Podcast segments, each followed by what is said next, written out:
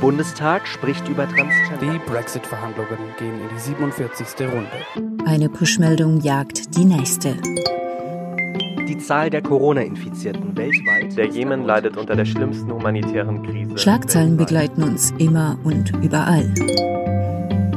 Der Papst besucht seinen Bruder. Im Flüchtlingscamp Moria spitzt sich die Lage. Trump-Tweet sorgt für Empörung. Wir legen den Fokus auf das, was diese Woche zu kurz gekommen ist, beleuchten Hintergründe und suchen andere Perspektiven im Interview. Fußnoten. Fußnoten. Fußnoten. Der politische Nachrichtenpodcast von M945. Wir rücken in den Vordergrund, was sonst untergeht. Ab 6. Juli bei Spotify, Apple Podcasts, Deezer und anderen gängigen Podcast-Anbietern.